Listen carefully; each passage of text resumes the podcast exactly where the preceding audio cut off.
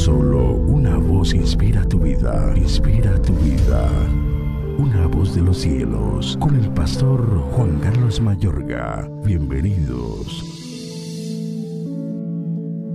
Cuando alguno es tentado, no diga que es tentado de parte de Dios, porque Dios no puede ser tentado por el mal, ni Él tienta a nadie.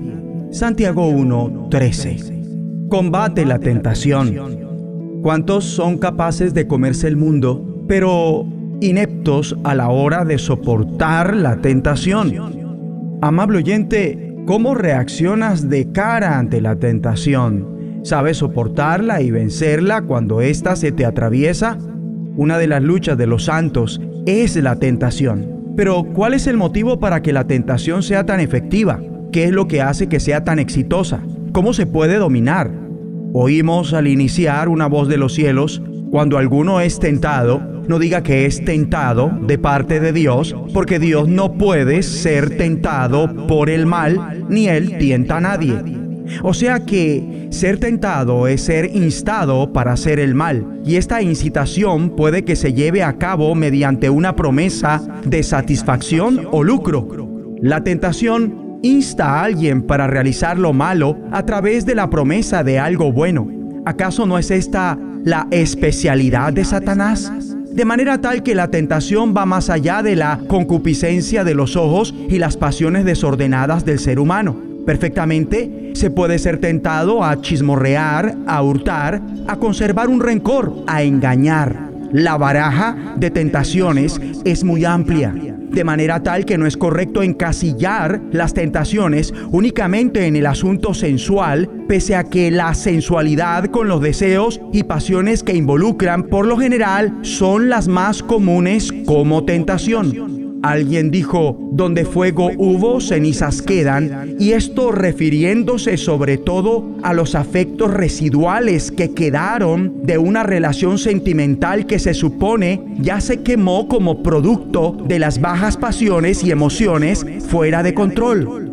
Donde fuego hubo, cenizas quedan, hace referencia a la persistencia de esas pasiones o sentimientos a lo largo del tiempo da a entender que la llama que mantuvo encendida una relación amorosa no se extinguió del todo y las cenizas pueden avivar el fuego nuevamente en el futuro y más cuando se da un reencuentro. Es muy tentador reiniciar una relación que se supone ya acabó y que debió acabar cuando las partes vuelven a reconectarse a hablarse, reencontrarse, entonces la tentación cumple su cometido y esa relación que no conviene revive como el ave fénix de la mitología que se levantó de las cenizas. En ocasiones, la tentación es tan fuerte que logra esto, revivir al viejo hombre, al hombre de pecado, viejas pasiones, viejas relaciones que se supone ahora en Cristo y por voluntad divina ya quedaron en el pasado completamente sepultadas, pero vuelven a cobrar vida. Ejemplo, una relación que en el pasado fue tóxica. Por eso, además de el consejo para algunos es velar sobre esto y cuidarse de ser una celestina para que personas así establezcan o restablezcan una relación sentimental de este tipo. Cuidado, no sea la celestina de relaciones que están por fuera de la voluntad divina. Pero para acatar este consejo y todos los que tengan que ver a la hora de combatir la tentación, es necesario producir el fruto del Espíritu. El fruto del Espíritu es ese acto o conducta específica mediante la cual de una forma muy efectiva resistimos la tentación. En Gálatas 5, 22, 23 está escrito, mas el fruto del Espíritu es amor, gozo, paz, paciencia, benignidad, bondad, fe, mansedumbre, templanza. Contra tales cosas no hay ley. Y ese acto o conducta específica del fruto del Espíritu es la templanza, que también se conoce como dominio propio.